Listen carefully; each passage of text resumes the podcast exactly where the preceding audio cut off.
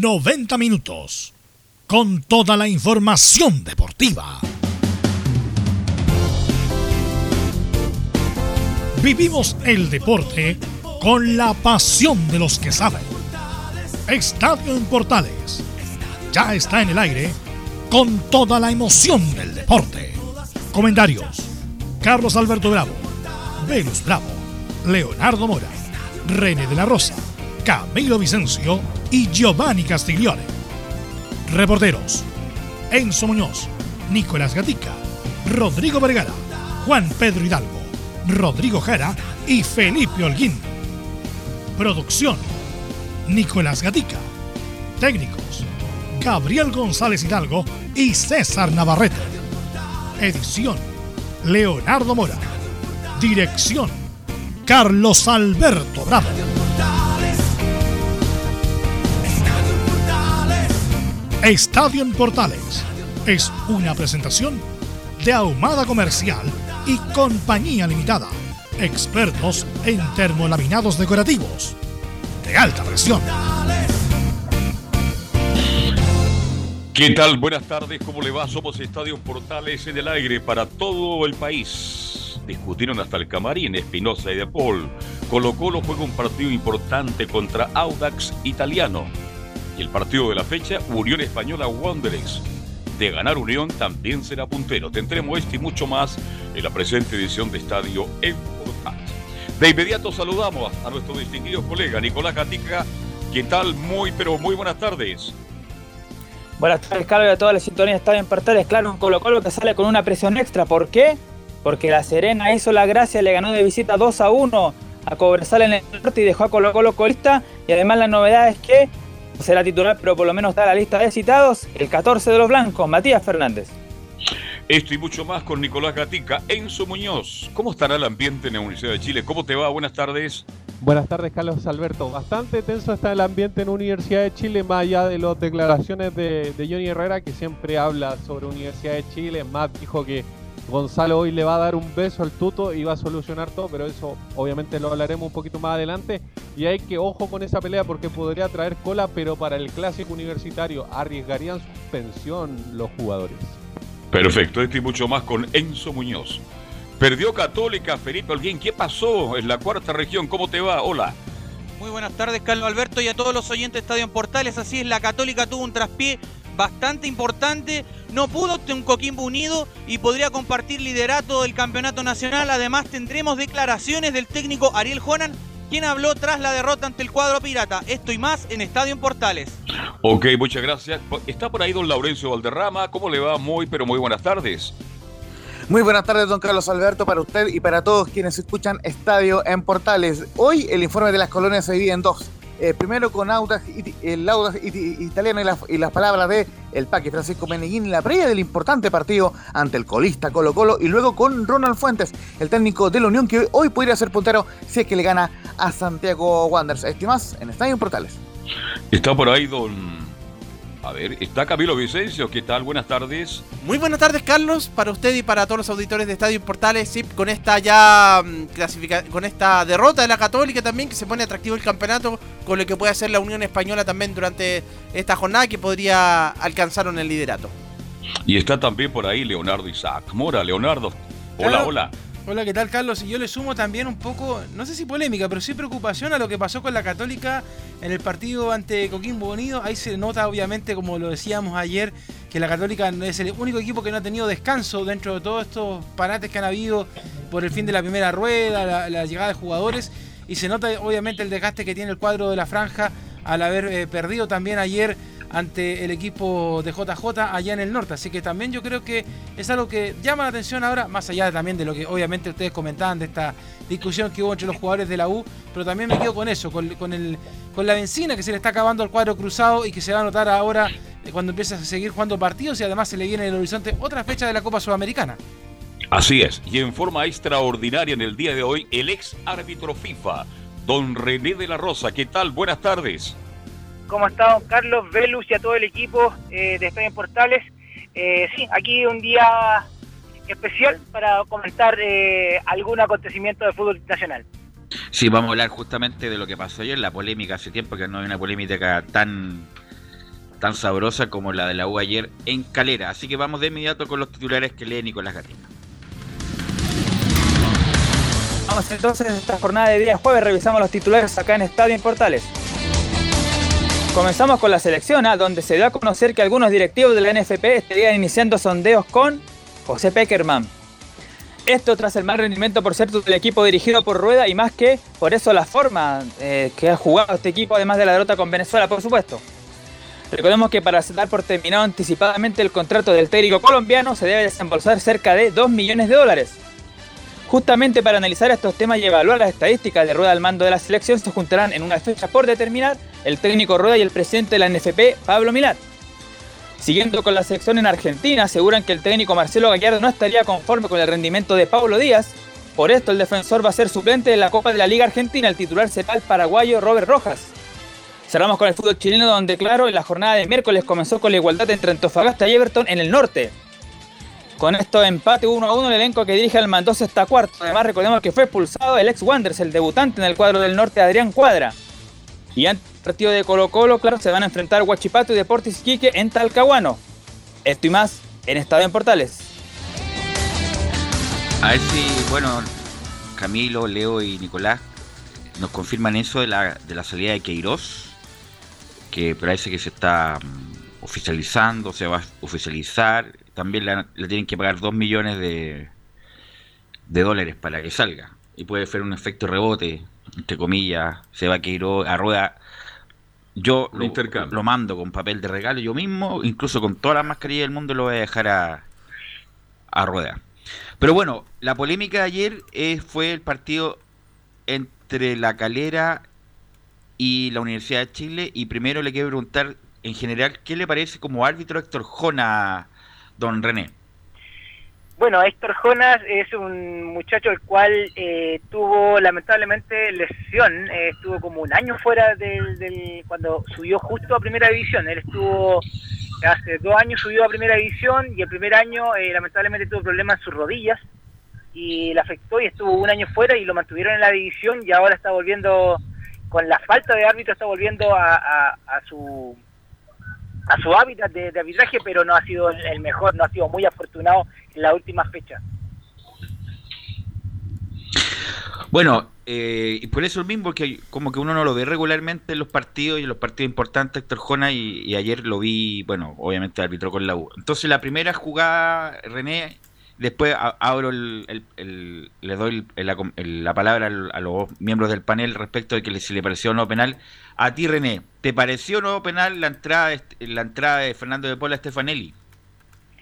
Te voy a ser súper sincero. Eh, para mí es penal, es correcta la decisión de Jona. Lo que sí, lo que hace dudar a todo comentarista, a todo periodista o todo amante del fútbol es que eh, si bien es cierto De Paul toca el balón, pero después va con una fuerza desproporcionada y toca al jugador que ya va en, en carrera y va en el aire todavía y lo desestabiliza y se ve una caída eh, para Fernández. Por eso es lo que más ayuda a la duda, pero para mí es penal de De Paul.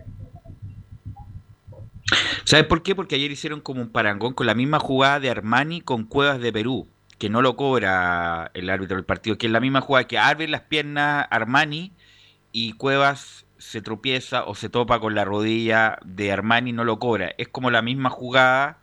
A mí, bueno, como no se vio bien la imagen al inicio, después a mí me pareció que no, porque mm, va Fernando de Paul con la pierna abierta y con, la, con la pierna de apoyo se con, la pierna de con la pierna de apoyo se enreda Stefanelli. Pero le quiero preguntar al panel, Camilo, ¿qué te pareció a ti? ¿Te pareció o no penal de Stefanelli?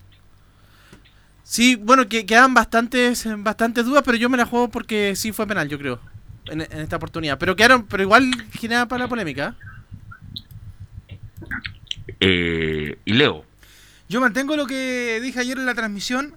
Para mí no es penal. De hecho, yo vi la, vi la, vi la repetición eh, del partido y claramente cuando uno lo ve en cámara lenta, ciertamente no es lo mismo que verlo en, el envío. O sea, claro, ahí queda un poquito también, ciertamente a la, velocidad que puede haber Héctor Jona la, la jugada y, bueno, ahí también no, no le puede discutir mucho al árbitro porque en realidad eh, fue algo rápido. Pero al mismo tiempo, como dice Gatica, el pero, yo hubiera ido a ver el bar. Pero. Pero yo hubiera ido a ver el bar. y el Claro. VAR no lo fue a ver y yo siento que uno revisa después la jugada en cámara lenta y no hay penal. Por eso digo, queda totalmente interpretable un poco la situación y yo creo que lo mejor que podría haber hecho Héctor Jona para haber dilucidado cualquier problema era haber ido a ver el VAR y no lo fue a ver. Y además lo que eh, pasó después eh, con, con lo que fue lo- fueron los minutos de agregado, la verdad es que fue un, fue un desorden la parte final del partido. Lo dije ayer, lo reitero hoy. No fue penal. Me duele estar en contra por primera vez del árbitro FIFA René de la Rosa. Lo vi ¿Qué le 150 duele mil. son opiniones? Sí, ¿no? no, no, pero lo digo en el buen Ah. sentido. Sí. Ah. Pero yo lo dije ayer, no fue penal. Después de mucho tiempo, un penal en Chile ha causado tanta polémica, porque están las dudas. Para mí no lo fue. Y comparto plenamente con Leonardo Isaac. ¿Por qué no fue a ver el VAR? Por eso le pregunto. Una pregunta. Y segundo, ¿y el tiempo agregado? ¿Qué pasó, señor Jonas? Por e- Jona, es Jonas sin ese. Eh, lo que quiero preguntar, René, es justamente la pregunta, ¿y por qué no fue el VAR? Porque la gente le, re- le quedó claro que fue penal en el momento. La verdad, todavía no la gente no sabe el procedimiento y qué bueno que estás tú para, para aclararlo. ¿Por qué no fue el VAR, Jona, René? Ya, eh, recordemos que bueno, el VAR es cuando el árbitro tiene alguna duda o le plantean una duda que por, una posible falta o posible penal o posible expulsión.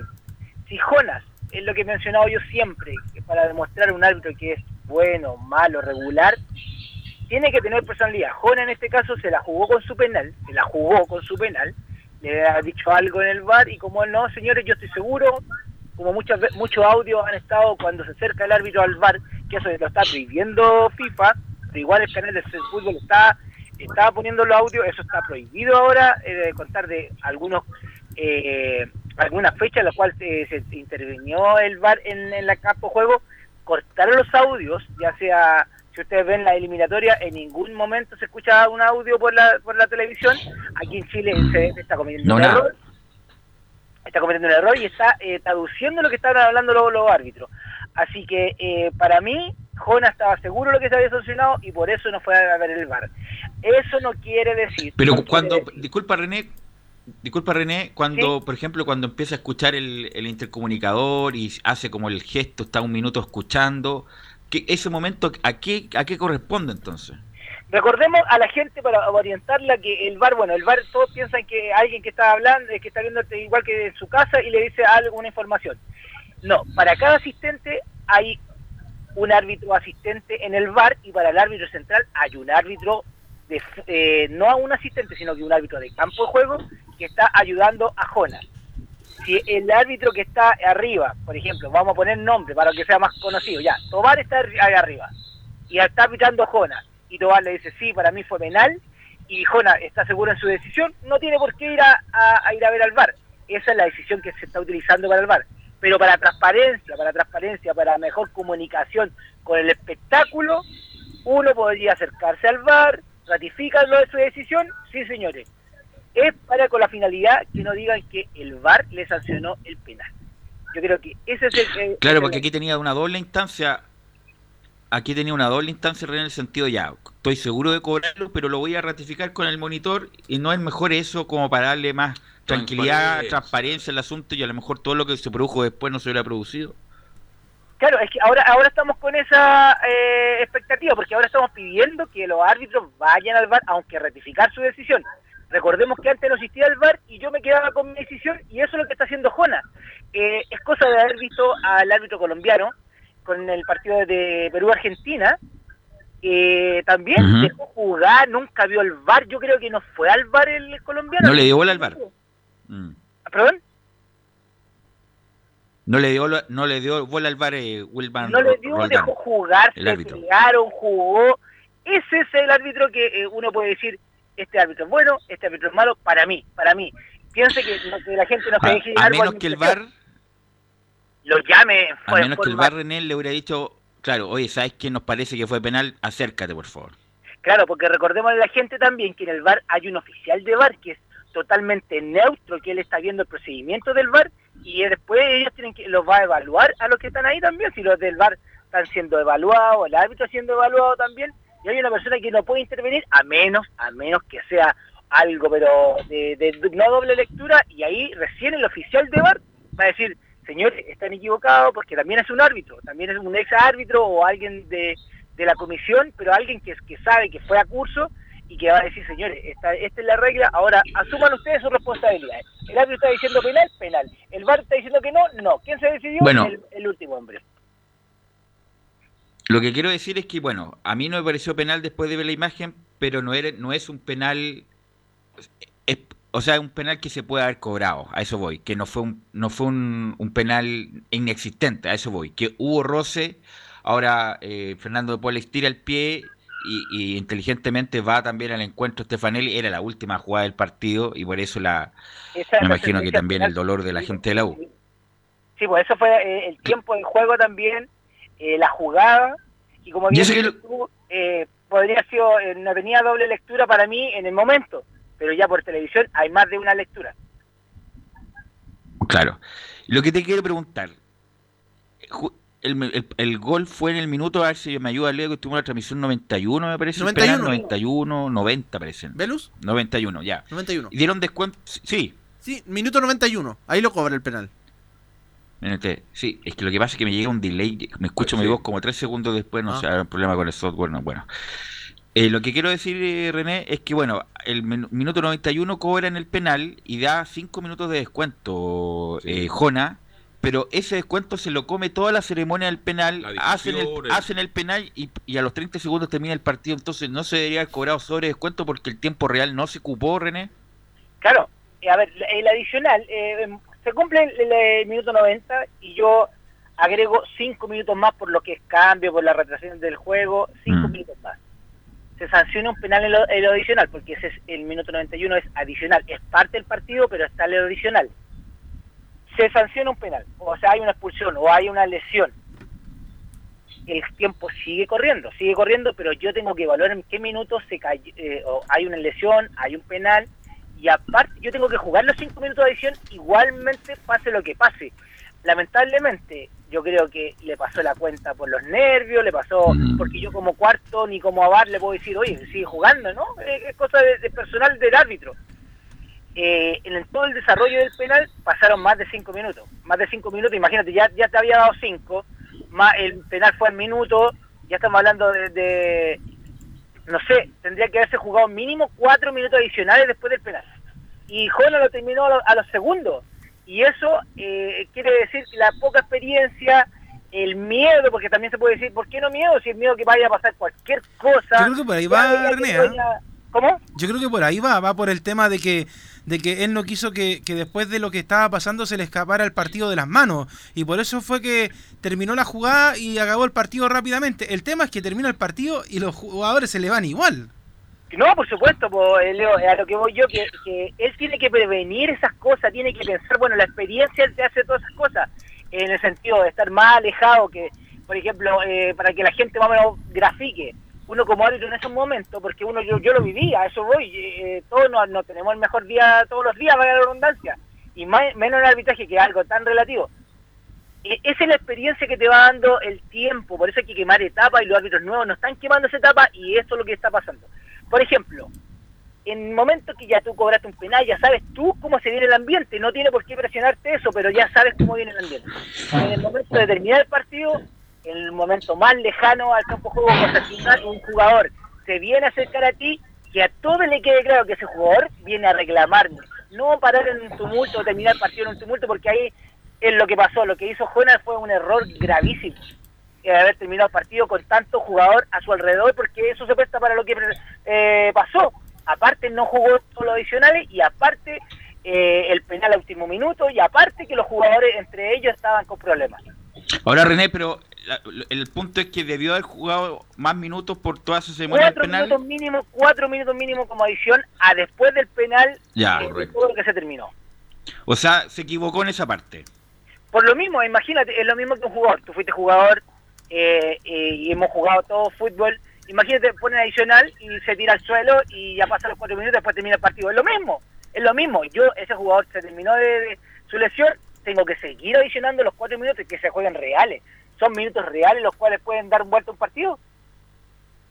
Ahora, la otra pregunta, René, bueno, hay un error de Jona. El penal ya se puede estar dentro del margen de error, puede ser aceptado o no, y no, no fue un penal inexistentemente grosero. Pudo haber sido penal también. O sea, no es, no es que. Así como se cobró Velo, a lo Claro. mejor si no se cobra no pasa nada. Justamente, justamente. Entonces ahí, le- ahí le- uno le, da- le da la derecha al árbitro, porque no fue inexistente en, en ningún sentido. Pudo haber sido fino, pero, pero pudo haber sido. Ahí, aquí sí hay un error en los descuentos, que debe haber jugado los cuatro minutos efectivamente los descuentos. Y ahora viene lo siguiente, René. Eh, obviamente que terminado el partido se van todos los jugadores de la U a- en contra del árbitro, prácticamente lo- la oncena, la banca, también lo- lo- los técnicos. Eh, y se va mm, Fernando de Paul, que lo replica hoy día la- el Mercurio, lo arruinaste, lo arruinaste, lo arruinaste, dice Fernando de Paul, y lo saca eh, Gonzalo Espinosa, primero Diego Carrasco primero, y después Fernando eh, Gonzalo Espinosa, y se empiezan a agarrar, se dicen palabras muy agradables al oído, y se empiezan a tirar cualquier tipo de chuchas, como se dice regularmente, y empiezan unos tipos de manotazos. Después esto sigue eh, cuando se van al camarín, sigue al- a la salida del camarín, eh, por lo tanto el árbitro puede informar situ- esa situación en su informe para que después estos sean sancionados, René. Sí, eh, recordémosles también a todos los oyentes eh, que, bueno, hay un cuarto árbitro. La instrucción como árbitro central, en momento, yo estoy ya estoy pensando lo que va a pasar, porque esa es la, la idea, que el árbitro piense, que sea proactivo. En momento que él ve que está difícil la situación, yo hablo como, como por mi intercomunicado con el cuarto árbitro, que y, y la instrucción es previa al partido, la, las indicaciones para hacer un buen trabajo es momentos conflictivos, el cuarto árbitro ve la forma panorámica, me informa, eh, el asistente número uno se acerca a mí, el, el, el asistente eh, segundo se acerca a mí, pero el cuarto siempre tiene que estar atento a lo que no ven mis ojos, lo que no va a ver el VAR. En este caso, yo como instrucción, yo estoy hablando por mí, por lo que yo fui de árbitro y por la experiencia, yo le hubiese dicho al, al, al cuarto árbitro, momento que yo termine el partido, tú ves todo lo panorámico, todo lo panorámico y si es necesario seguir a los jugadores que van con conflicto hasta el camerín, se sigue porque mi informe va.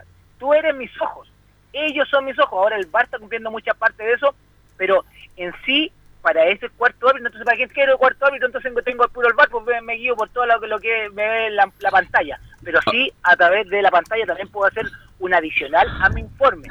Yo, Ahora, eh, René, disculpa. Sí. La pregunta es, como cualquier hijo vecino, a lo mejor la dueña de casa que no está escuchando, igual es sancionable cuando se agarran, o sea, si, si- no, no es que se pegaron combo ahí, ¿ah? si hubo manotazo, aletazo Alegato, eh, y, y puteadas. Igualmente es sancionable cuando se pelean, se agreden verbalmente entre jugadores, igual es sancionable. es lo mismo, es lo mismo sea quien sea, sea toda la persona que esté, incluso eso lo está demostrando FIFA, con sancionando a los técnicos, a la banca técnica, ahora se ha- antes pasaba, como se puede decir, colado, eh, la, la banca hacía lo que quería, podía insultar, podía hacer, se pegaban entre ellos, tiraban botellazos, ahora ya no, todo se sanciona, si hay una agresión, en este caso de Espinosa de Paul, es tarjeta roja en el mismo campo de juego y también se informa toda la situación. El partido no termina hasta que yo abandono el campo de juego, incluso hasta en camarines. Si yo observo, voy en camarín y voy detrás de los jugadores y veo que un jugador le pega a otro jugador, yo en mi informe es como eh, la adición a mi partido. El partido no termina hasta cuando yo entrego el informe a la NFP. Ahí está. Por correo, o sea, personalmente, ahí está el informe. Hay un ejemplo de esto que están hablando ustedes, muchachos, eh, que lo recuerda acá muy bien Gabriel González, que fue cuando Mauricio Pinilla eh, también se enfrascó en una discusión con eh, Jan Bosellur, también en la Universidad de Chile. Estadio Nacional. ¿Fueron Sí. expulsados? ¿Quién Eh, fue? fueron ¿El sancionados, sí, O al- Pero por la el semana posterior. justamente, Claro, por el cual. tribunal. Fueron Fue- fue suspendidos. Sí. Además hay una pregunta que me queda aquí. eh, yo eh, hay muchas cosas que uno desconoce porque no se re- lee el reglamento de memoria, Así pero, es. pero sí René. Pero hay una situación también, además de lo que ocurrió ahí con, con Fernando y Gonzalo, y es que eh, Nicolás Guerra y Simón Contreras van eh, se van encima de los reporteros gráficos. Se supone que los reporteros Claro, gráficos sí. dentro de la cancha, por norma NFP, también tienen un sector delimitado y ellos estaban Sí. cumpliendo su función y estos dos jugadores van a eh, meterse encima de los reporteros gráficos y les tapan las cámaras. ¿Qué pasa en esa situación? También puede haber sanción o no, porque los, los gráficos no estaban eh, desobedeciendo las órdenes, sino que estaban en el sector delimitado.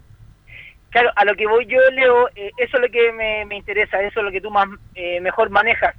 eh, si los reporteros estaban en un lugar que no corresponde, yo creo también igual la- la- la- para eso está el Tribunal de Disciplina de la NFP. Mm.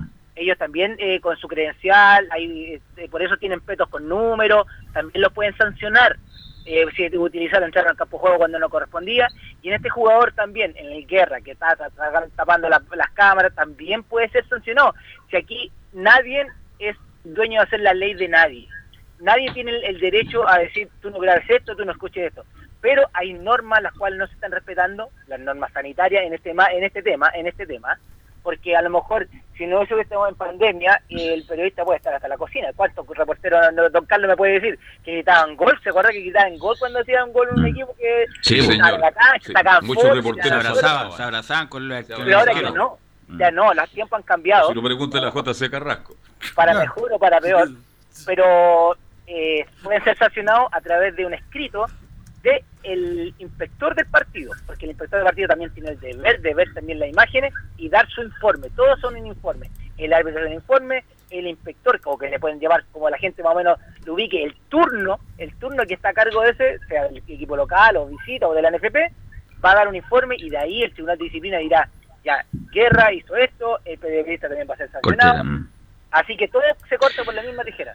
La pregunta es, René, desde que termina el partido, ¿hasta cuándo es sancionable el jugador? Porque justamente el jugador normal desconoce el reglamento. Yo con juvenil me pasó una vez que terminó el partido y le dije al árbitro, no sé, ya bañado incluso, pasó ahí, no sé, me acuerdo en, en Talca, me pasó. Ah, yo pensé que era Iván Guerrero. No, no, estamos hablando de buenos árbitros, no, no de malos No, pero árbitros. que, bueno, es que una vez hubo un problema cuando usted jugaba por No, no, pero le- no, en. Talca me pasó René, ha- habíamos ganado, me acuerdo, y estaba el Mundial del 98, pues, no me acuerdo ya.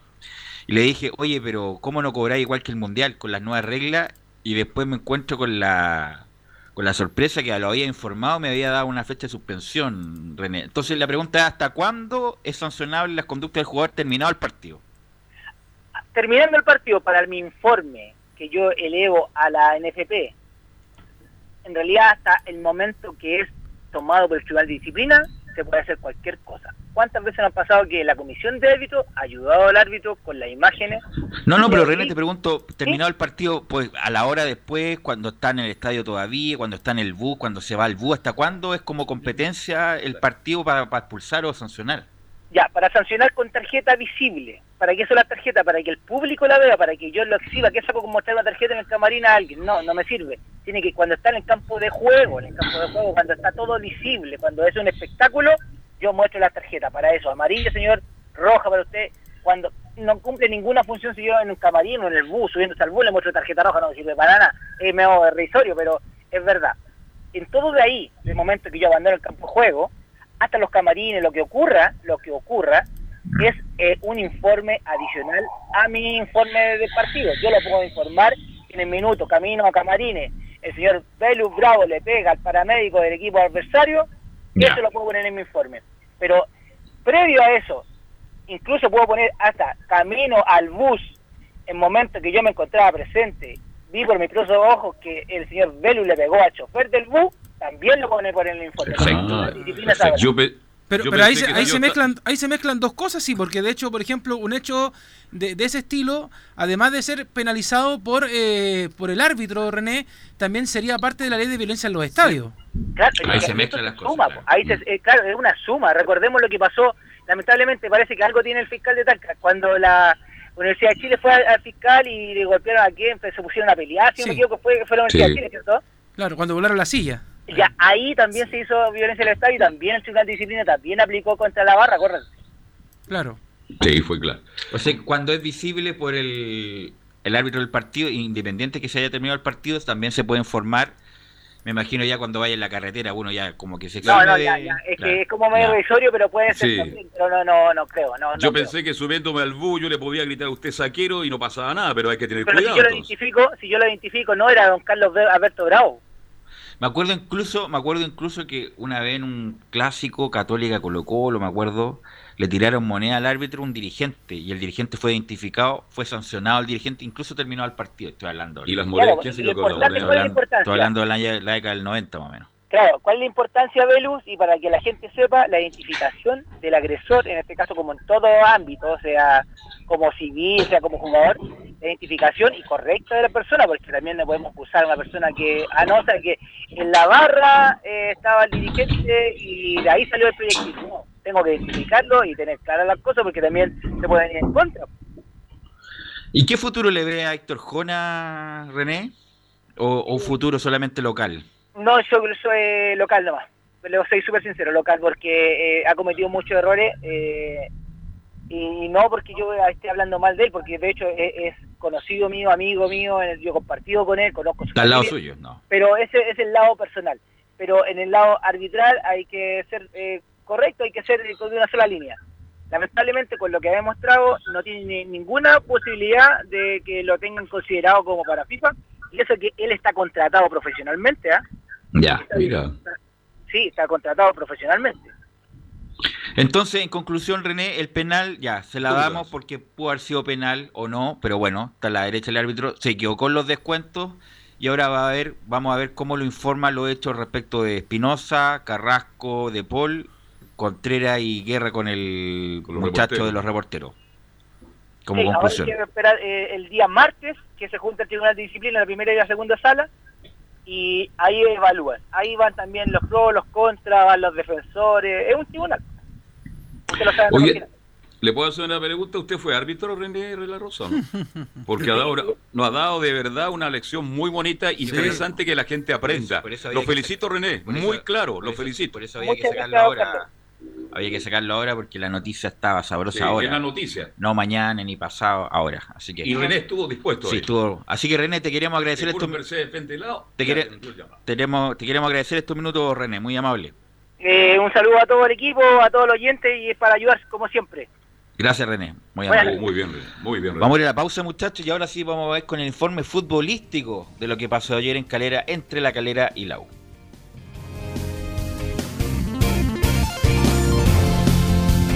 Radio Portales le indica la hora. 14 horas, 3 minutos. Comercial IAC y Compañía Limitada. La mejor calidad mundial en laminados decorativos. Comercial IAC y Compañía Limitada es Vertec en Chile. San Ignacio 1010, Santa Rosa 1779, Avenida Mata 446 y Portugal 501. Comercial IAC y Compañía Limitada es Vertec en Chile.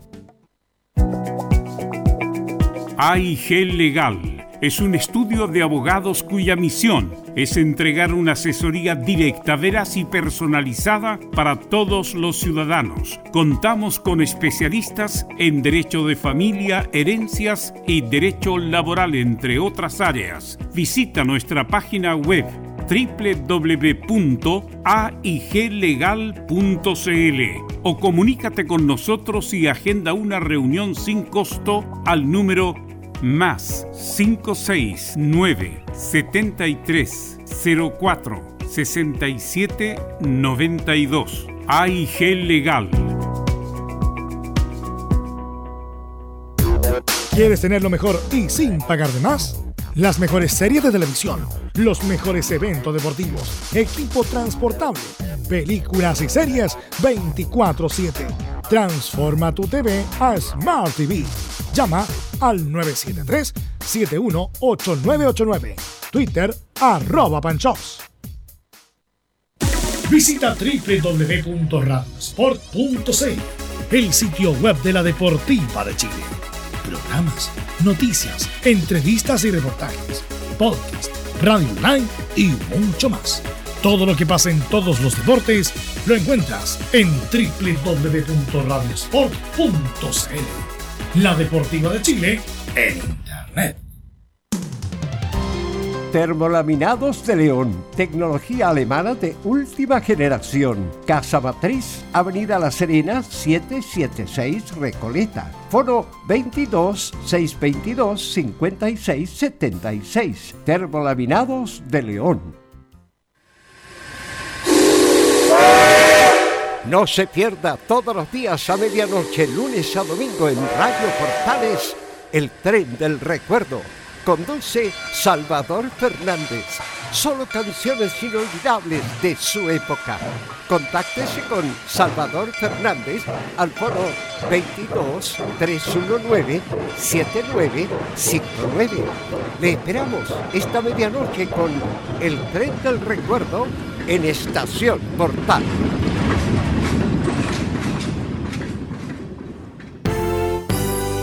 Radio Portales. 1180 en amplitud modulada. Portales. En tu corazón. La primera de Chile.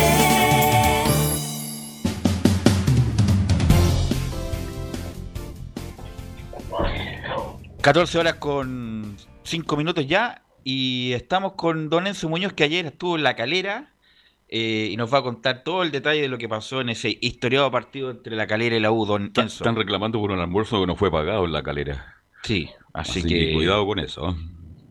Enzo. No, no el, el almuerzo va a tener que ser pagado entonces en Viña o en Valparaíso, ya que nos vamos a quedar ahí un, Ah, un ya. par de días. Ya. Ya. Sí. No, pero todo bien.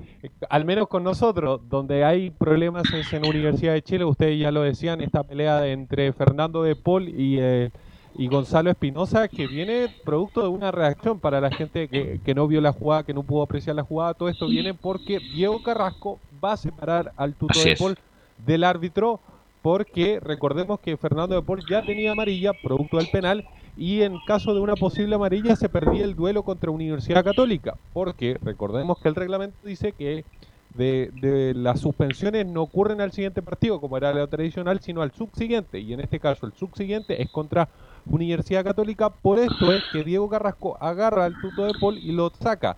El problema ocurre cuando el tuto de Paul, en, un- en una situación de bastante molestia, se enfrasca en una discusión con Diego Carrasco. Y es ahí donde aparece, em, donde aparece em, Espinosa. Gonzalo Espinosa precisamente y lo agarra y empieza una discusión que por lo demás uno viendo la transmisión pensaba que, o estando en el estadio incluso, pensaba que hasta ahí nomás había quedado la situación.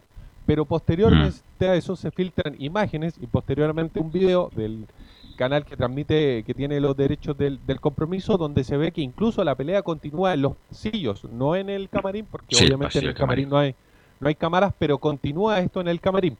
Así que una situación bastante complicada que por lo demás, ustedes ya lo, lo mencionaban, el árbitro la puede consignar en su informe o derechamente que sean las cámaras incluso que están, que están los videos y están los registros, que pueda haber una sanción por, por oficio precisamente si es que el árbitro no, la- no las considera.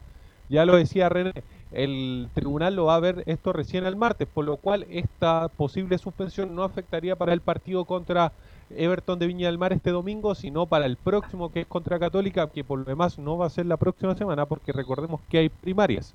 Así que no va a haber partido el próximo fin de semana, sino el subsiguiente. Vota por Gatica. El, el Primaria partido de- por... Ahí me perdí, Camilo. Primarias para. de- ¿Primarias de qué tipo, Camilo? Para Gobernadores. gobernadores regionales y Y alcaldes.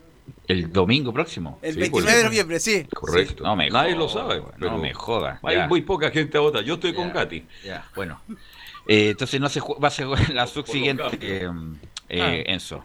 Sí, pero escuchemos la- a Marcelo Jara que, que analizó primero el partido y obviamente después vamos a entrar en, en la polémica y vamos a ver qué está pasando en la Universidad de Chile, pero escuchemos la primera que hace eh, Marcelo Jara sobre el análisis del partido.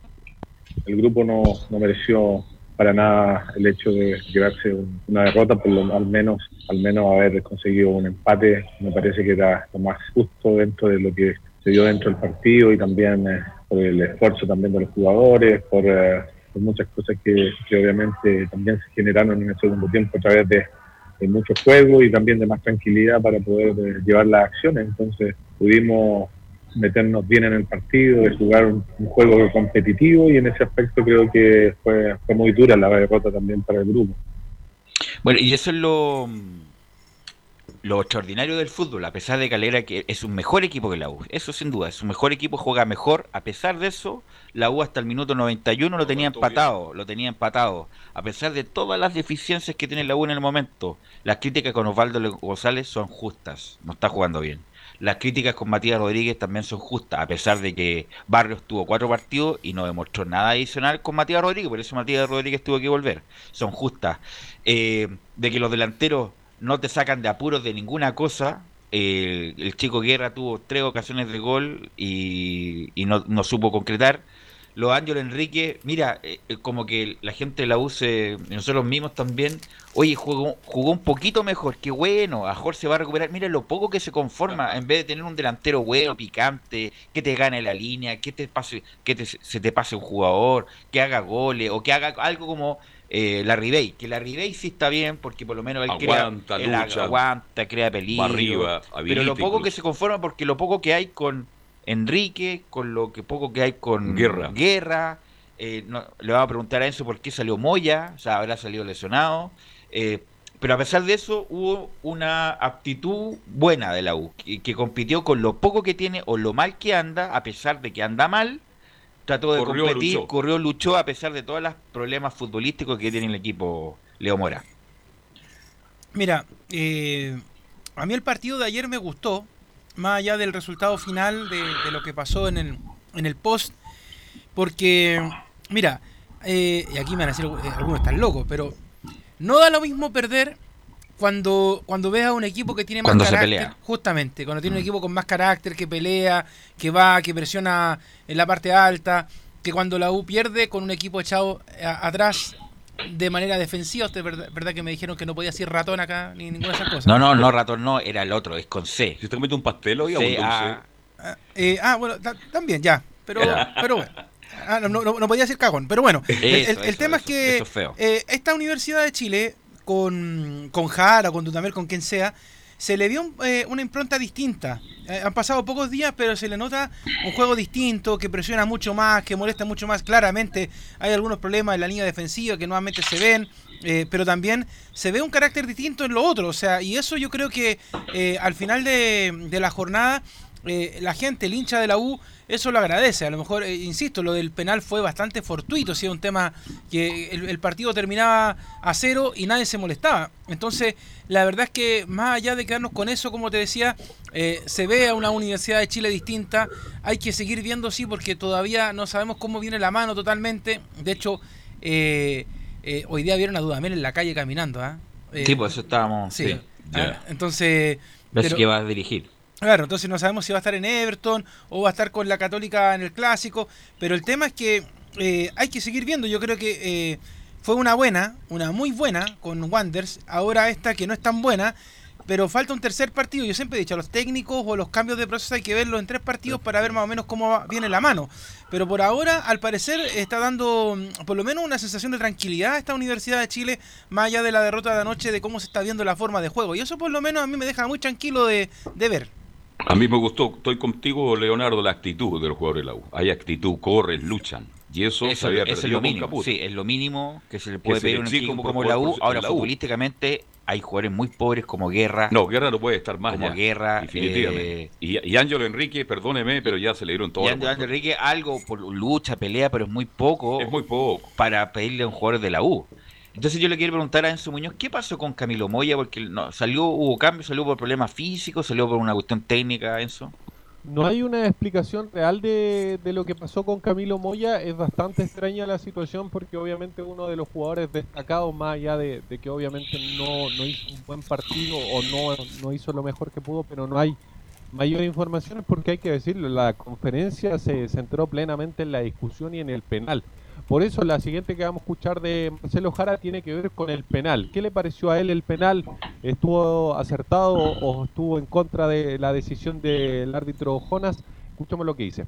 obviamente no hay justicia en el, en el fútbol y, lamentablemente también queda también la sensación de la última jugada muy muy dudosa y que desata también toda la toda la rabia obviamente de los jugadores que están con mil pulsaciones así que en ese aspecto también creemos que que al menos podría haberse revisado también la, la acción Ahí está la palabra de Marcelo Jara diciendo obviamente que, que él lo que pedía era que se revisara la situación del penal, aunque Jona no, no veía esta intención y se quedó obviamente con lo que le dijo el VAR, más lo que él había dicho en la cancha. La siguiente que vamos a escuchar tiene que ver con la, la pelea entre Fernando de Paul y Gonzalo Espinosa.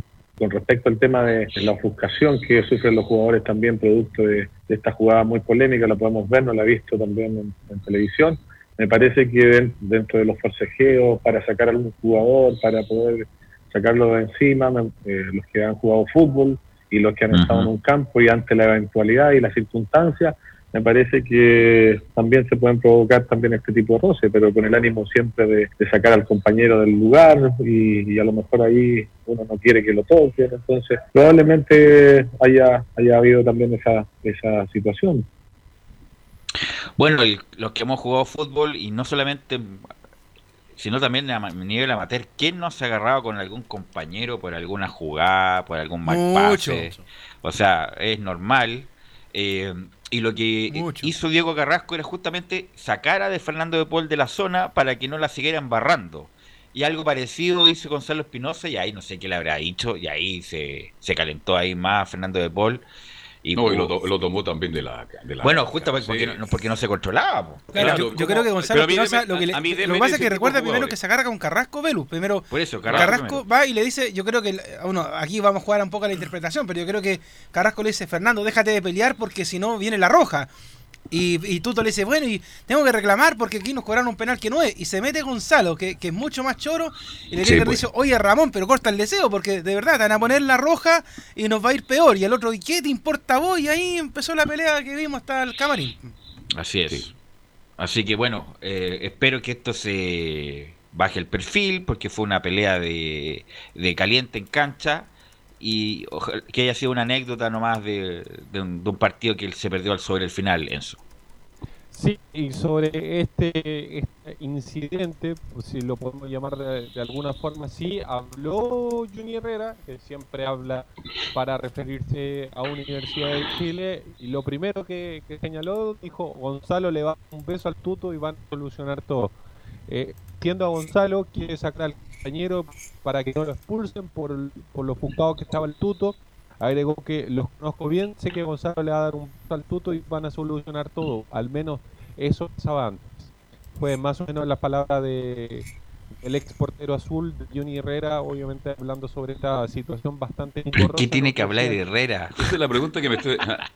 Está más preocupado el, eh, No, Herrera es que de, sí. ¿Sabe de por qué la habla de Herrera? Everton de Viña del Mar, ¿ah? ¿Sabe por qué habla Herrera? Porque el ¿Ah? próximo rival de la U es Everton. Ah, por bueno, eso, puede ser. Por eso fue. Sí, fue el domingo. Sí, no, no- no es que está fuera de contexto, lo que pasa es que termina el partido con el CDA, que fue transmisión de portales digitales en la mañana, y le preguntan a Herrera con respecto al próximo rival. Entonces, Ya. él, él, eh, le dicen, oiga, ¿qué opina usted de la Universidad de Chile?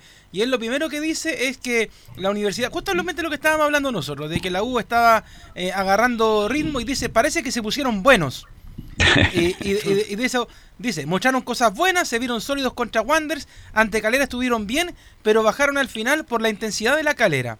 Y de, Sí. de hecho repasa un poco a Caputo, dice, pero como había un trabajo más o menos antes, dice, por lo mismo no les alcanza para pelear 90 minutos, pero tienen equipo para pelearla cualquiera.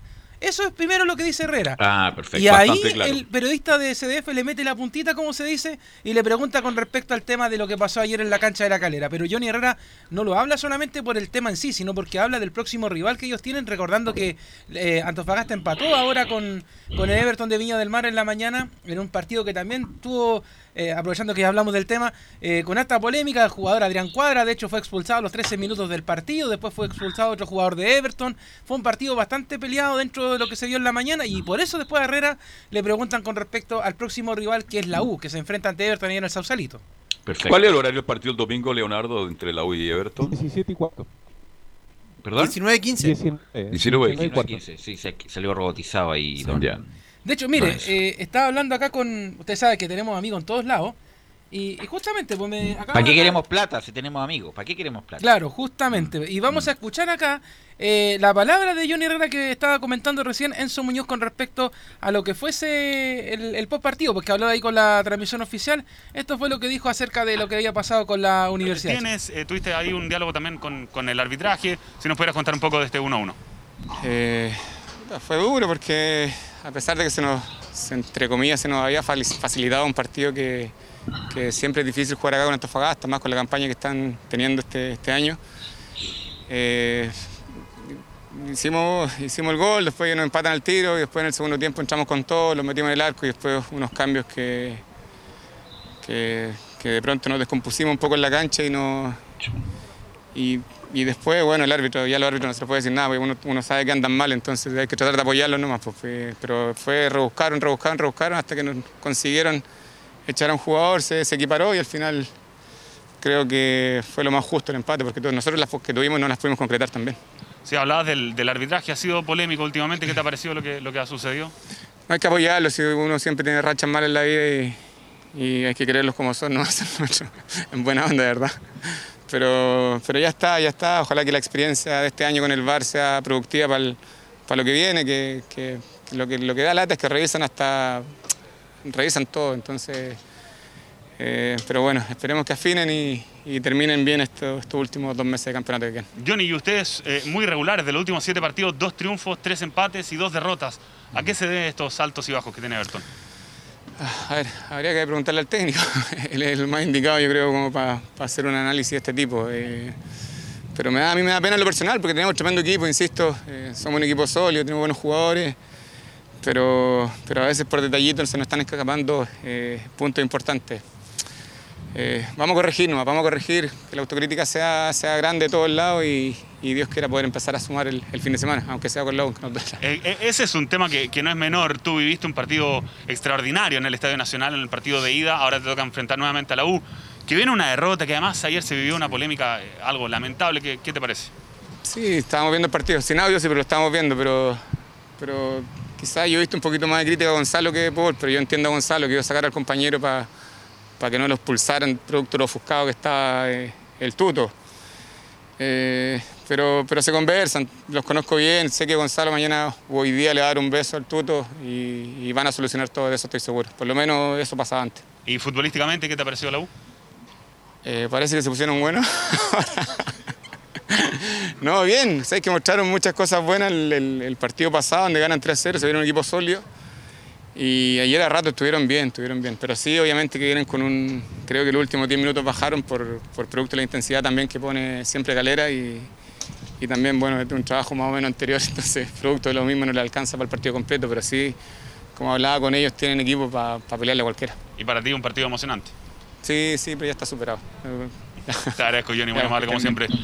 Johnny Herrera por Ahí estaba la. Buena nota, ¿eh? Sí, las declaraciones de John Herrera hablando. Y le pegó un palito al técnico Everton también al pasar. ¿ah? Sí, y a los árbitros. O sea, ¿a, a quién no le pegó palo Herrera? Don Claro. Enzo? Dijo, con los cambios que hizo. eh, ah, Mm. Ya, ¿y el técnico cómo Claro. recibirá eso de Everton? Enzo. Y hablando de técnico, bueno, ustedes ya lo decían, Rafael Dudamel ya se encuentra caminando por las calles de Santiago, más allá de que por ahí algunos decían que no, que tenía que esperar 11 días, 15 días, no, finalmente al día número 7, recordemos que Rafael Dudamel desde el jueves de la semana pasada que estaba en una residencia sanitaria producto de su caso positivo por COVID-19, ahora ya está en las calles recorriendo Santiago y lo más probable es que sea él quien dirija el partido con, con Everton de Viña del Mar, aunque hay que ver qué es lo que va a pasar con su asistente, que no hay mayores informaciones de si han llegado o no a nuestro país. Me imagino que va a estar mejor ese, ese día con Marcelo Jara al lado. o sea, ha sido el que No. como ha mandado la, todos estos, estos dos partidos de la U.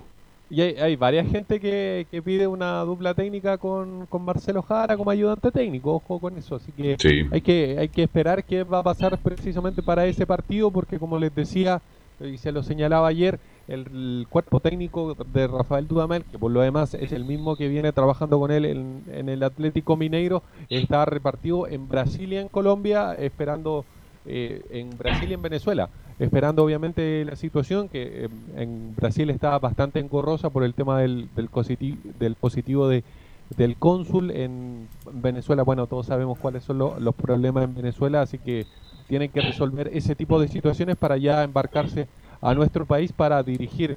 Como les decía, lo más probable es que Rafael Dudamel sea el técnico principal, al menos, eh, para el partido con, con Everton de Viña del Mar este día domingo a las 19.15, transmisión de Estadio Portales. Ok, eh, bueno, entonces el partido con Everton, que es un partido muy importante para que la U por lo menos esté tranquilo con la tabla, esa famosa tabla ponderada y ahí se puede arañar alguna competencia Copa Sudamericana, diría yo. ¿Algo más, Enzo, para terminar? ¿O estamos ok? Eh, eso, eso nomás con Universidad Ya. de Chile, lo más probable es que si, ma- si Dudamel va a ser el técnico para, para el próximo partido, mañana sea una conferencia, la primera de, de Rafael Dudamel. Así que ojo con eso, hay que esperar obviamente qué va a pasar mañana si es que van a hablar precisamente porque por lo general los días viernes eran del técnico, en- antiguamente... Y tienen que presentarlo era- también, ¿o era- no? Ahora debería Claro. estar Bocellur disponible, Enzo. Sí, Y Luis del Pino Mago. Pino Mago deberían estar ya disponibles para este partido. Recordar que la U ni siquiera lo citó al compromiso, a diferencia de Unión La Calera, que citó y hizo jugar de titular a Andía y a, mm, Vilches. a, a Vilches precisamente, eh, que, que habían jugado, habían sido parte de la delegación de Chile ante Venezuela. Oye, ¿qué les pareció eh, el jugador eh, Cortés? Cortés. Leo, Camilo. Ayer por lo menos no fue gravitante, a diferencia de quizás de lo que mostró un poquito el, domingo pasado con, con Wanders, ¿ah?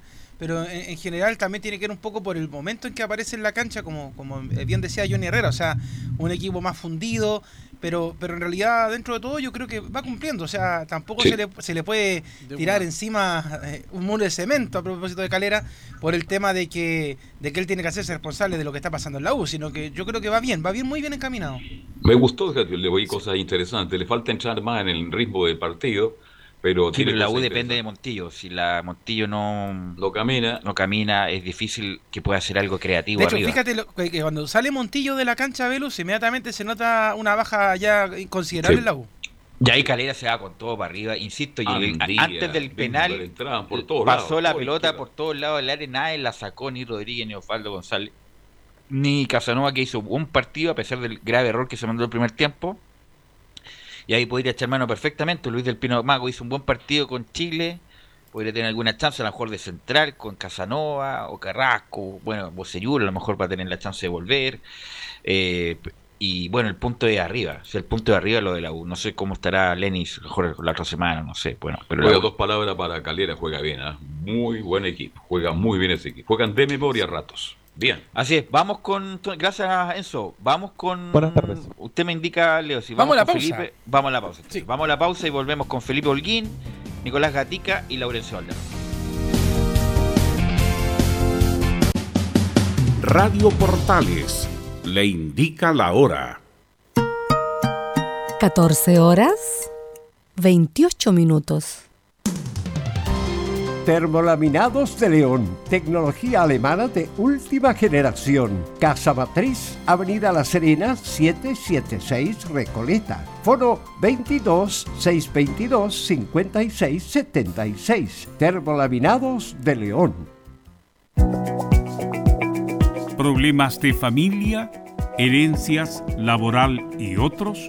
AIG Legal, estudios de abogados que entrega asesoría directa y personalizada para atender su situación personal. Especialistas en derecho de familia, herencias y derecho laboral, entre otras áreas. Comuníquese con nosotros y agende una reunión sin costo al más 569 7304 6792 o visite nuestra página web www.aiglegal.cl.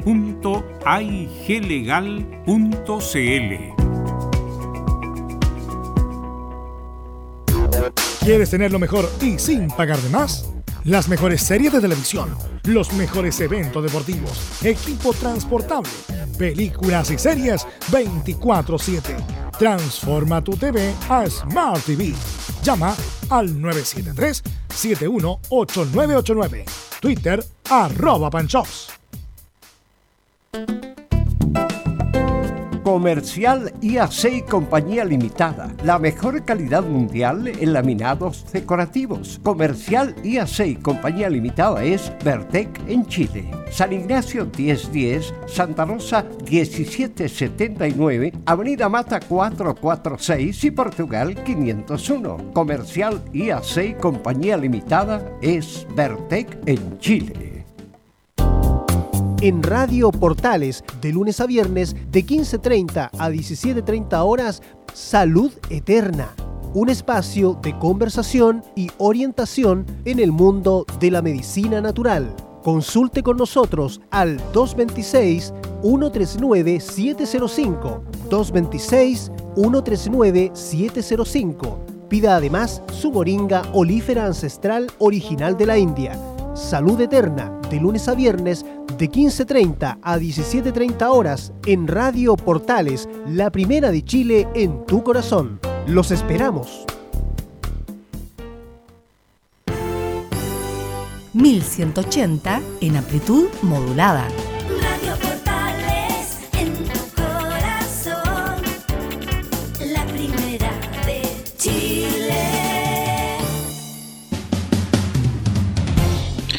Bueno, cuando hablamos de los técnicos, bueno, aquí se nota la mano del técnico. Juan José Rivera, que insisto, fue sacado injustamente de Audax porque le habían sacado a un ayudante. Bueno, la gente de Audax igual se maneja de forma extraña. Y, ver- y el otro día lo vi en ese programa muy fino, muy elegante que se llama Círculo Central.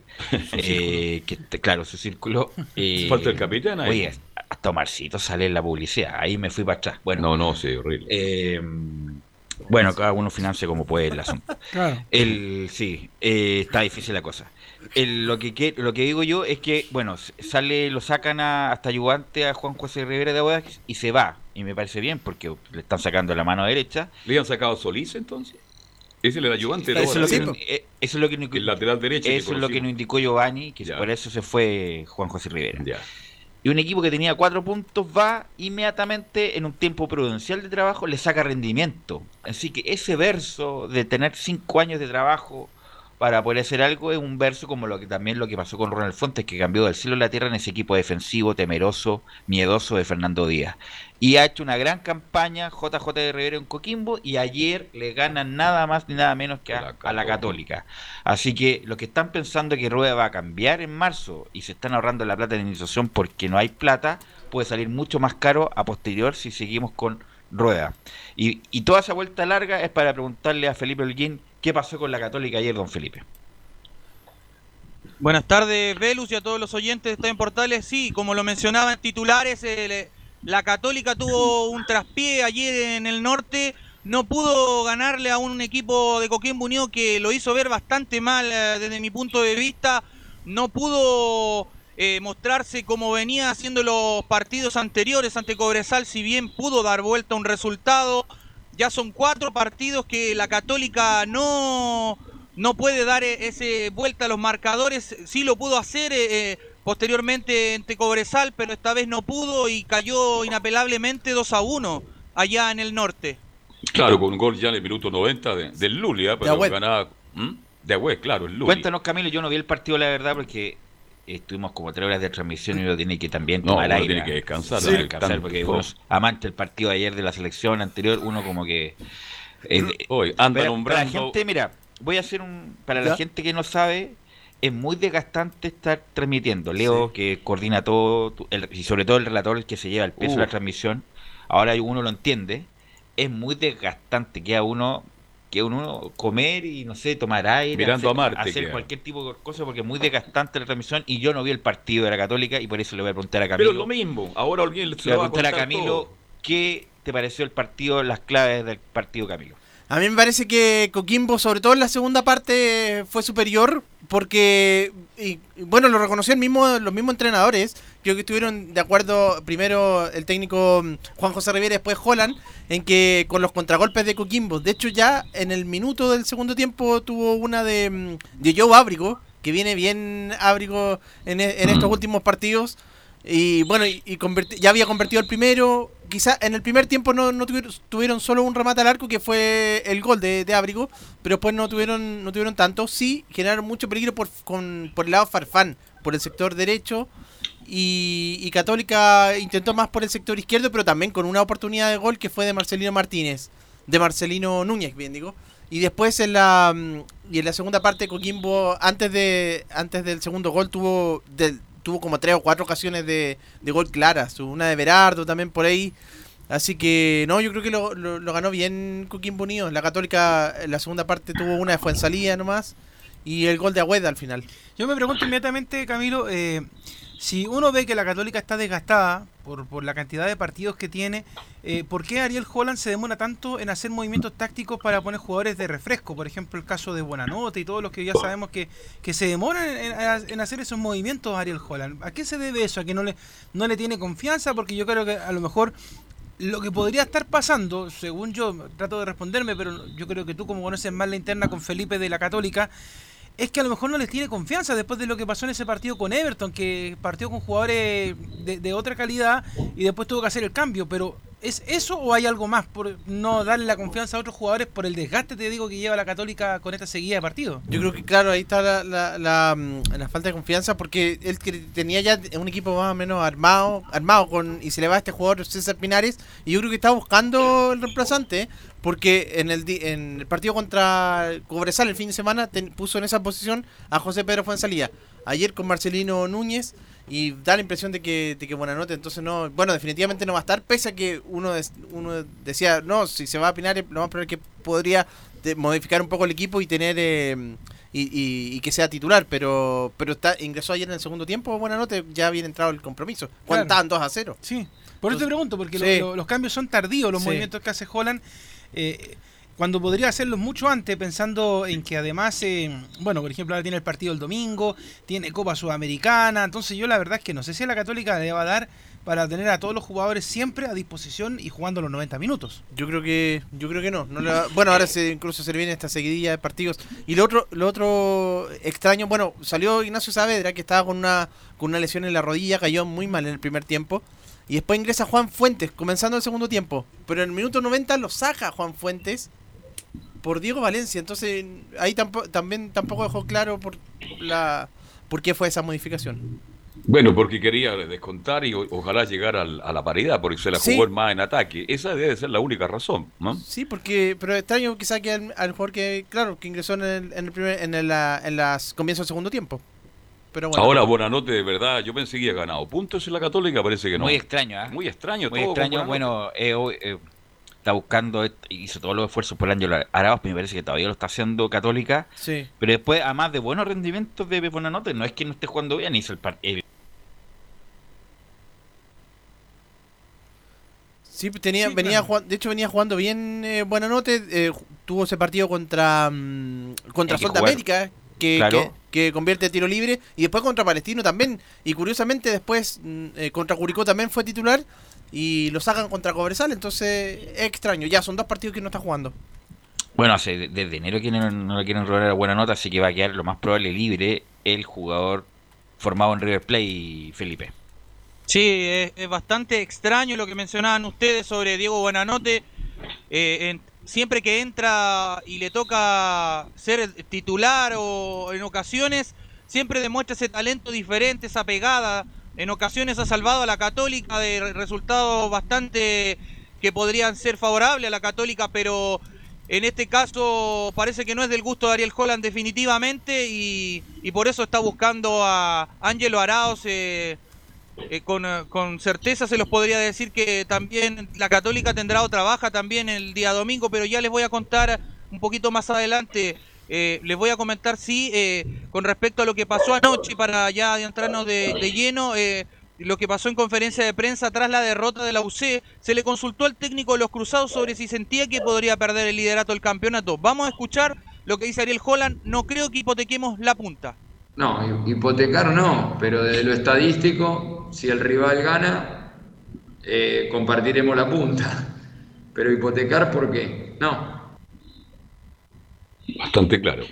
Bueno, y quiero. Nos llegó un, un lauredato de Laurencio Valderrama. Un Laurencio Valderrama Dato, mejor. O Laure, Laurencio Lauredato. Dato. Lau- Lauredato. Lauredato. A claro, las niñas le dicen Laure, las Claro. niñas, las amigas O- Laure. O el la- lauremático. Ah. eh, que en Coquimbo el Coto Rivera, 10 partidos con el Coto Rivera en el plano local, 5 triunfos, 2 empates y 3 derrotas. 17 puntos de los 30 posibles. Y eso hay que agregar los dos que ganó al Estudiantes de Mérida en la Sudamericana. Así que gracias a Lauredato. Oye, Pirilla pidió permiso sin goce de sueldo porque se viene a Santiago a hacer unos chequeos y para decidir si continúa o no en la actividad. Esa es una de las 10.000 noticias que en este momento no me... No, No le interesa. No, y de, y hecho, al parecer no era tan así, Carlos, ¿ah? porque eh, No. de hecho había aparecido en los medios ese tema de como que se iba a ir, pero creo que el mismo Mauricio Pinilla estaba desmintiendo esa situación de que, de que se iba de Coquimbo, pero de hecho hay que ver ahí qué pasa con ese tema. Porque le preguntaron a Juan José Rivera también, dijo que claro, que él tenía la, la intención obviamente de recuperarse de la, de la mejor forma para volver, para terminar su carrera en Coquimbo. No, no, independiente de, lo, de la broma que dije, Pinilla, estando bien, marcada diferencia de Coquimbo. Marcada diferencia de Coquimbo, hizo goles, pero siempre con problemas físicos, Pinilla. Desde que lo conozco que tenía problemas físicos, justamente porque De los no, siete años lo porque no se cuidó como se debió haber cuidado para haber hecho una... Bueno, hemos hablado tanto de Pinilla, pero no se cuidó como se debió haber cuidado. Ah. Felipe, usted se cuida. Y lo- Sí, un No sé, poquito. yo lo Tras- pondría en duda. tras lo segundo- Mm, ya. Tras lo segundo, bueno, Cuña, de, de este- de que se refiere en, en definitiva el técnico Ariel Holland, eh, habla al respecto de lo que fue y lo que analiza de, de la derrota de anoche. Vamos a escuchar lo, lo que dice Ariel Holland donde menciona, no tuvimos la tranquilidad. Si nosotros hubiéramos estado más tranquilos de tres cuartos de cancha para adelante, en las terminaciones de las jugadas, todo el equipo, no los delanteros, porque creo que la construcción del juego, como defender, defendemos todos, atacar también atacamos todos. Entonces por ahí no tuvimos la, la tranquilidad eh, y la precisión para, para poder aprovechar eh, las situaciones que se nos presentaron, muchas de ellas de igualdad numérica dentro del área, de igualdad numérica en tres cuartos de cancha, y la verdad que no las pudimos capitalizar. Ahí entonces la declaración del técnico Holland, claro, lo resume, lo resume bien el, el- entrenador, si eso fue lo que lo que pasó con, con el contragolpe, dice él, y ahí lo eh, se desesperaron ellos cuando intentaron de buscar y, y finalmente no lograron convertir eh, un segundo gol. Oye, y Orellana tuvo buen partido el portero que está reemplazando acá, ¿no? Sí, pero tampoco fue, tampoco ¿No llegó sí- mucho Católica? No, no, tampoco es que haya tenido que hacer una intervención. De hecho, los dos porteros, ni, ni Dituro ni, ni Orellana, fueron factores en este partido. Y Abrigo, ¿eh? un buen jugador que en Audax, estuvo en Audax Abrigo, ¿cierto? Sí, en Audax. Eh, mostró ciertas condiciones, como que no despegó. Ahora en, en Coquimbo está haciendo buenas cosas, es un, es un enganche, un 10. Entre, muy interesante el jugador de Coquimbo. ¿Algo más para terminar, don Felipe? El próximo partido Sí. de Católica. Sí, Velus. eh, la Católica juega el día domingo a las 21.30 horas en el Reducto de San Carlos de Apoquindo ante Deportes Antofagasta. Un rival bastante duro que está metiéndose, sí, y complicado. El equipo de Héctor Almandó se va a tratar de ir con todo, yo creo. Es un equipo bastante rudo. Y para ir cerrando ya, Felipe. para desmenuzar lo último, sí, Camilo. Sí, eso vuelve hoy día a la Católica porque estaba entrenando hoy día en, las- en las playas de La Serena. Se quedaron ahí, estaban trotando por lo menos en la mañana. Eligieron mal, es. ¿ah? Sí. El, equipo de Ariel Holland se quedó en La Serena entrenando, como lo decía Camilo, haciendo ahí un trabajo diferenciado y de recuperación. Y también, bueno, lo otro que les iba a comentar, bueno, eh, Estefano Mañasco deja definitivamente la UC y ya se entrena con Deportes La Serena. Él eh, disputó 181 partidos, hizo un gol ante Palestino en el 2015. eh, tiene cuatro títulos de la primera división y uno de Copa Chile, dos copa, dos supercopas de Chile, bien digo, y tiene en total eh, siete títulos que los que comparados con eh, Cristian Álvarez, Fuensalida y Toseli. Y lo último, el ¿Me Tribunal permite de ahí, me Disciplina... permite un Sí, segundo? Mañasco es un muy buen muchacho, pero tiene que darle al- gracias a la vida que haya sido futbolista. Así que, bueno, ojalá termine bien su carrera. ¿Qué años, ti- ¿Cuántos años tiene Mañasco? No tiene mucho, ¿ah?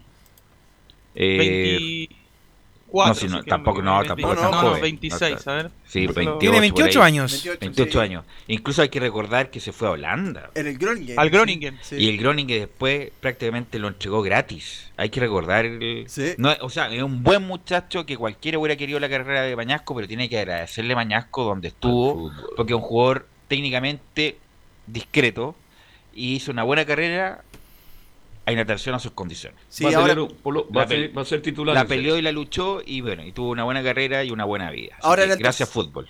El tercer lateral de la Católica estaba por detrás de Fuensalida, de, del Catuto, y ahora era el tercero. Jugó como dos partidos más o menos en el campeonato. Felipe. Velus, y ya para cerrar, el Tribunal de Disciplina oficializó la suspensión de Luciano Huet por acumulación de tarjetas amarillas y el volante se perderá el duelo de este domingo ante Deportes Antofagasta. Mira, Bueno, la gente la gusta esperando el- importante, ¿ah? el, partido siguiente, pero bueno, no va a ser así. Gracias Felipe y vamos con Buenas Nicolás. Gatica ya que Colo Colo se juega un partido muy importante hoy con Audio Italiano Nicolás ¿Va Gatica. con, ¿Va con Colo Colo, con Gatica o con el colista del campeonato? Sí, exactamente. Con el colista. Con sí. el colista, ya. Colo colista. Bueno, de hecho, de hecho nos tocó salir último a propósito. Bueno, sí, eh, después de- del partido de ayer, pero vamos a, a partir por lo que terminó Felipe Holguín en Católica con Colo Colo, en el hecho de que Leonardo Valencia, bueno, está, va a estar suspendido por acumulación de amarillas, pero él va a cumplir en el partido de la próxima semana frente a Curicó. Pero el que sí va a cumplir hoy día y el partido frente a Curicó también las próximas dos fechas va a ser el técnico Gustavo Quintero, porque ya salió la resolución del Tribunal de Disciplina. Quintero, dos partidos de castigo frente a Audax y frente a Curicó. Así va a tener que estar su ayudante al, al borde del campo. Sí, Walter Lema va a ser el ayudante justamente en esta jornada frente a Audax italiano. Y de hecho, justamente sobre el tema de quedar último en la tabla, es la primera pregunta, o per- perdón, la primera declaración que vamos a escuchar del técnico Gustavo Quinteros. Se refiere el estratego la presión de jugar en el último lugar. Yo creo que el hecho más negativo fueron las lesiones de los jugadores, la preparación y las lesiones de los jugadores, después el altibajo que tuvimos, después de poner bien a los jugadores, porque ahora sí están preparados para correr 90 minutos, los que, los que entran, por supuesto, algunos todavía que pueden ir al banco, a lo mejor no están para 90, pero ya están preparados para jugar 30, 40 minutos, 45. Entonces eso ya lo solucionamos. El tema es ahora es no tener más situaciones negativas, no tener más lesionados, tratar de trabajar con la mayoría del plantel, tratar de no quedar último en la tabla, porque eso influye negativamente en el pensamiento de muchos, pero para mí sigo sosteniendo lo mismo, que tenemos que mejorar en el juego. Tenemos que mantener una regularidad en el juego y a partir de ahí eh, empezar a sacar puntos, porque los rivales juegan y juegan bien. Entonces, eh, esperemos tratar de mañana, sobre todo pensar en nosotros, de mañana mejorar en el juego y poder ganar el partido. Sí, para ahí estaba entonces un poco, la- la- como dice, la presión de jugar último, pero más que nada eso, lo que ha dicho desde que llegó, mejorar en el juego, también lo- los lesionados que ha tenido el equipo de Colo Colo. Y de hecho, hablando justamente de los lesionados y de los que retornan al partido de esta jornada frente a Audax Italiano, es Matías Fernández, que justamente va a ser alternativa, por lo menos en esta jornada de día jueves. De hecho, bueno, la última vez que jugó Matías fue algunos minutos en el partido frente a Coquimbo, justamente ahí en el norte cuando empata eh, 2 a 2. Ahí se lesionó Matías Fernández, tuvo un desgarro, pero ya está recuperado y por lo menos va a ser citado en el partido de hoy. Va a estar también Brian Cortés, que vuelve de la selección chilena, que obviamente no jugó. Paredes, que va a seguir siendo el centro delantero. Similiano Falcón, que bueno, en el partido frente a Antofagasta jugó muy bien, frente a Palestino bajó un poco. Esas son las novedades. Brian Cortés Y Barroso sería el creo que vuelve, Nicolás Barroso creo que vuelve como titular hoy día. Claro, Barroso va a ir por sobre Insaurralde, ¿no? Convenció definitivamente a Quinteros el juego del Chaco, por lo tanto se, se espera que justamente esta dupla de centrales de Falcón y Barroso por lo menos mejore un poco el tema defensivo, aunque la duda sigue siendo el sector izquierdo, me refiero al ambiente futbolístico y los hinchas, porque va a seguir jugando ahí Ronald de la Fuente en esa posición. Sí, pues no, no está Opaso que está lamentablemente resentido por 6, 7, 8 meses. Cortado los ligamentos sí. Opaso. Antes de pasar a revisar la Y formación punto- y de... es ¿Sí? muy importante hoy día porque, bueno, como lo dijimos ayer, si gana Colo Colo queda incluso a un punto de Higgins, delante penúltimo, o sea, va a seguir penúltimo. Por lo tanto, si llegara a enredar puntos, es aún peor la situación, Nicolás Gatica. Claro, y si Colo Colo empata, por ejemplo, va a tener los mismos puntos que el equipo de La Serena 15, pero no va a ser último porque tiene diferencia de menos 9 y el equipo serenense tiene menos 11, así que también el empate no lo deja último, pero claro, por supuesto que estamos es hablando, mejor. Lo que estamos, hablando, Colo Colo, último, un equipo que es el, equ- la pla- y lo, lo le pasaba lo mismo que la U. La U el año pasado era la plantilla más millonaria del fútbol chileno, este año es Colo Colo la plantilla más millonaria del fútbol chileno y está último, último del campeonato local, imagínense. Antes de pasar a realizar la formación del día de hoy, una cortita que tiene que ver con el tema de los refuerzos. Ya se dice que Colo Colo con Cobreloa estarían arreglando los últimos detalles para que Ignacio Jara llegue los próximos días al equipo de Colo Colo, así que por lo menos en la parte ofensiva ya llegaría ese jugador, pero todavía sigue esperando Gustavo Quinteros un volante. Y de hecho, la última que vamos a escuchar, la que tiene que ver con lo que hizo Colo Colo por Ángelo Arauz, por el intento de que llegara a Colo Colo, y justamente dice el técnico, hicimos todos los esfuerzos por Ángelo Arauz. El- estamos haciendo todos los esfuerzos, hicimos todos los esfuerzos posibles para que Arauz pueda ser jugador de Colo Colo, pero no, no hemos tenido de la otra parte, digamos, no la intención, sino que el club, el contrato del club eh, que está jugando, digamos, eh, el club está participando, que está activo. Si bien él no tiene mucha posibilidad de jugar, eh, tiene contrato, entonces hay muchísimas cosas de las cuales uno quiere, yo quiero traer a Arauz, pero eh, el- o con el club o, o el jugador, el contrato del jugador. Es imposible a veces traer un jugador chileno que en este momento esté sin jugar y que sea mejor o que juegue en la posición en las cuales nosotros necesitamos. Por Arau se hicieron un montón de gestiones y no se, no se puede avanzar. Y me quedé corto acá en ayer. Ayer dije que ganaba 50 millones y gana 100 mil dólares. Eh, Araos. Así que es muy difícil para cualquiera en el fútbol chileno traer a Araos de vuelta. La formación de hoy día del equipo de Colo para enfrentar a Audax Italiano sería la siguiente.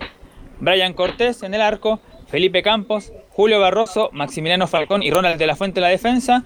César Fuentes, aquí hay una duda, Gabriel Suazo o el canterano Williams Alarcón, ahí está uno de los dos.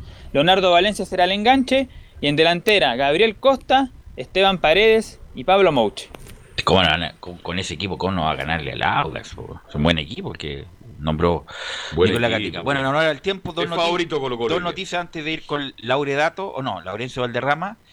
Eh, renunció Queiroz, o más bien lo, lo fueron. Lo sacaron. Y Matías Viangosi va a jugar en Colchagua, en la primera B.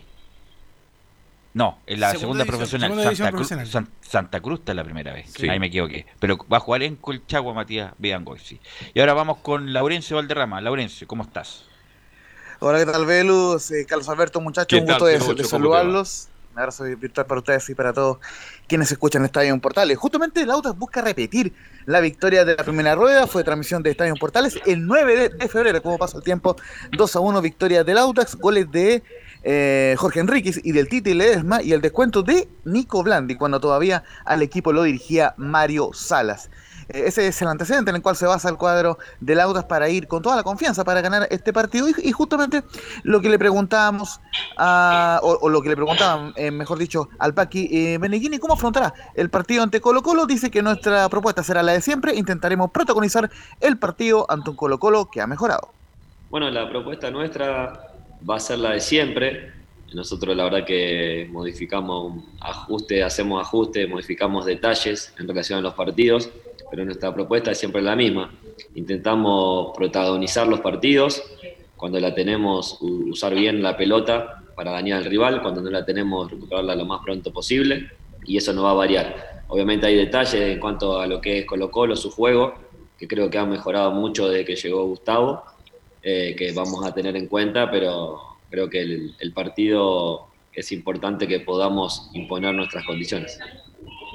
Y justamente como está en Portales, eh, le preguntamos en, en la conferencia al Paqui Meneghini en qué siente que, Colo Colo ha mejorado con Gustavo Quinteros. Y dice, en Colo Colo han tenido rendimientos individuales que han subido y el equipo ha mejorado. Bueno, veo una organización de juego muy clara. Creo que hay eh, rendimientos individuales que han subido mucho. El caso de Gabriel Costa, el caso de Suazo. Eh, bueno, ahora han tenido la llegada de, de Falcón. Eh, creo que, por, a mi manera de ver, el equipo ha mejorado. Eh, han ganado un muy buen partido contra Antofagasta. Creo que contra Iquique tuvieron un, un poco de mala suerte, habían hecho un mal partido. Y el otro día tuvieron tramos buenos también. Así que un equipo complicado, que obviamente sale a atacar en su cancha, a presionar arriba. Y va a ser muy importante cómo nosotros seamos capaces de gestionar los distintos momentos del juego. Muchachos. Eh, Audas tendrá para hacerle daño a Colo Colo, sí lo tiene, porque Sí, Colo yo Colo creo lo, que sí. lo tiene, ¿ah? Es un ¿sabe equipo por qué, que corre- Carlos? Porque es un hay- equipo muy luchador que corre mucho. Sí, y además hay otro tema. Hay un tema que, que ni siquiera tiene que ver con lo futbolístico, hay un tema psicológico. Así es. Y yo creo que si Audax Italiano sabe manejar eso, sabe manejar la presión que va a tener Colo Colo de entrar en estos momentos como colista y que sabiendo de que lo puede eh, hacer caer más al precipicio, Audax Italiano va a poder manejar muy bien el partido con eh, los jugadores que tiene. La otra vez decíamos, no es un plantel con jugadores rimbombantes, pero sí con jugadores que con poquito que tiene sabe hacer daño. Y yo creo que en ese sentido el Paqui va a entrar con todo eso al Estadio Monumental y le va a hacer una presión pero tremenda a Colo Colo. De hecho, si tiene que mirar un partido con la intensidad, con el fútbol que tiene que mostrar, es el partido que le hizo justamente su rival de Colonia, por la Unión Española, cuando fue a jugar al Monumental y fue goleada en los primeros partidos que tuvo Quintero en la banca alba. Colo Colo va a luchar con sus propios fantasmas. Mira la frase que me, me Esa es nueva. Esa es nueva. Nueva. Esa es nueva esa frase. pero es la verdad, pues, va a luchar con sus propios fantasmas, más que el rival, va a luchar con sus propios fantasmas Colo Colo. Y dijo que el Audax viene eh, motivado por la victoria 2 a 0 ante Coquimbo Unido, que fue un bálsamo luego de la eliminación en Copa Sudamericana ante el Bolívar. Vamos muy brevemente con las bajas del Audax, que son dos, el portero argentino José De Becchi y Osvaldo Bozo, el capitán por lesión, eh, por, por lo cual la formación sería la siguiente, con Joaquín Muñoz en la portería, Diego Torres, Fabián Torres, Manuel Fernández y Oliver Rojas en la defensa, Luis Cabrera, Ariel Martínez y Jorge Enríquez en medio campo, Joaquín Montesino, buen refuerzo proveniente de Milipilla, Rodrigo Holgado y Nicolás Orellana en la ofensiva, el, el árbitro ojo, Julio Bascuñán, y quien va a estar a cargo del VAR es Francisco Gilabert. Y no sé si es que alcanzamos a escuchar una de la Unión Española, porque justamente hoy también visita al cuadro de Santiago Wanderers. Vamos con una, vamos con una. A 08. Vamos con una. a ver, justamente Buena, el buena, cuadro. es buena, es buena eso, Laurencio, me, me gustó. Sí, no, eh, porque eran muchas las la, de Reinaldo Rueda. Eh, no, eh, ciertamente el cuadro de la Unión Española, ojo que si gana el partido de hoy quedará como único líder, o sea, eh, compartirá la cima del campeonato con la Universidad Católica, algo de lo cual ha renegado bastante el técnico Ronald Fuentes. Y justamente eh, eso es lo que le, pre- eh, lo que le preguntamos en una de las, de las preguntas como Radio Portales y dice que la primera opción sigue siendo estar dentro de los siete primeros para ir a un torneo internacional. Sí, no, esa es la, esa es la primera, la primera opción que estamos buscando, el tratar de estar dentro de los siete primeros para ir a un torneo internacional. Después, dependiendo de la tabla de posiciones, vamos a ver si vamos a, Sudamericana o a, o Copa Libertadores, pero va a depender de que mantengamos un nivel futbolístico acorde a lo que corresponde en estas 16 fechas que quedan. Eh, todos los equipos han crecido, hay muchos equipos que se han reforzado y esos jugadores seguramente le van a dar un plus mayor en relación al rendimiento también. Eh, va a ser mucho más difícil que la primera rueda, sin duda, pero nosotros también tenemos que, que seguir creyendo que la manera que estamos trabajando y jugando eh, es la que nos va a llevar a seguir sumando muchos puntos. Eh, y queremos seguir en esa, en esa racha de, de jugar bien y ganar, porque eso nos va a permitir alejarnos definitivamente de los perseguidores nuestros.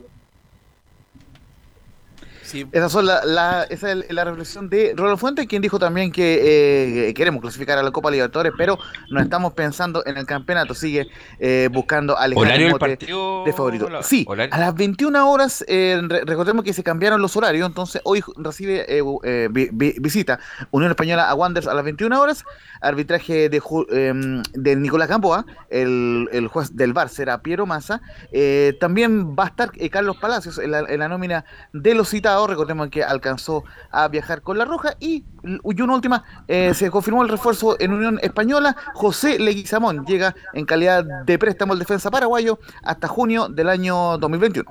Ok, much- gracias Laurencio, gracias a todos los que nos colaboraron. Bueno. Gracias Leo, gracias Camilo, gracias Gabriel y nos encontramos mañana en otra edición de Estadio en Portales.